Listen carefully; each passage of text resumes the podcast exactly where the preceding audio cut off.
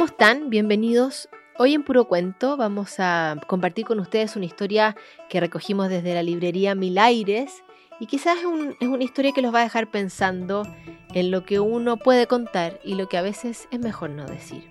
Se llama Una mentira y es de Rodrigo Folgueira. Mi mamá dijo una mentira. Yo la escuché, pero no sabía que era mentira. Se lo dijo en voz baja a mi tía Inés, como en un secreto. Yo se lo conté a Pablo, él no pareció darle importancia, pero un rato más tarde se lo contó a Marisa, su hermanita.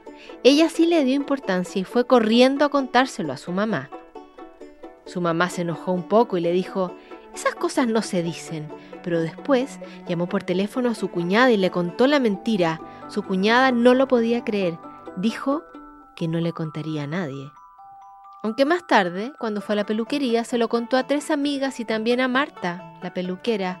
Todas se rieron un poco, pero cuando las clientas se fueron, Marta llamó a Quique, su hermano, y le contó la mentira. Quique salió corriendo, pero no sé a dónde fue.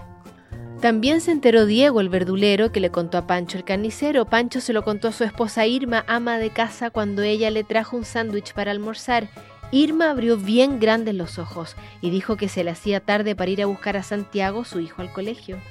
Y corrió hasta la puerta de la escuela, pero mientras esperaba, les contó la mentira a todas las mamás que estaban con ella, igual que mi mamá mi tía, en voz baja y entre risas. La mentira fue de boca en boca y cosas raras pasaban cuando la gente se enteraba. Cuando se enteró Betty, tiró una maceta con una salé hermosa a la basura. Aide rompió una foto. Carlos sacó su perro a pasear. Pepe y Ernesto se miraron con desconfianza todo el día. Dorita decidió que esa noche cocinaría ravioles. Susana lloró. Andrés llamó a Tito y Tito se enojó. Ana se rió a carcajadas. Un nene, que no sé cómo se llama, rompió un vaso sin querer.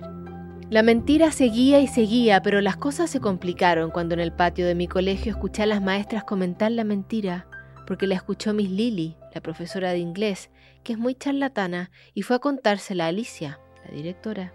Alicia, la directora, llamó a Raquel, la vicedirectora, y así fue como me enteré que mi mamá había dicho una mentira. Porque las dos me llamaron a la dirección, me reprendieron y me pusieron una mala nota por decir mentiras en el cuaderno de comunicaciones.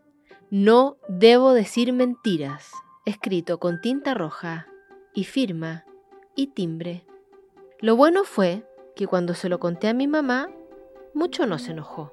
Me dijo que no tenía que andar escuchando las conversaciones de los grandes y firmó la nota. Creo que estaba seria, pero haciendo fuerza para no reírse. Yo, la verdad, la verdad, ya no entendía nada. Ustedes querrán saber ¿Cuál es la mentira que le dijo mi mamá a mi tía y de la que se enteraron casi todos, me imagino? Pero yo no puedo decírsela. Ya vieron la nota en el cuaderno. No debo decir mentiras. Este libro y otros libros preciosísimos están disponibles en Mil Aires. Nos vemos más adelante en otro capítulo de Puro Cuento.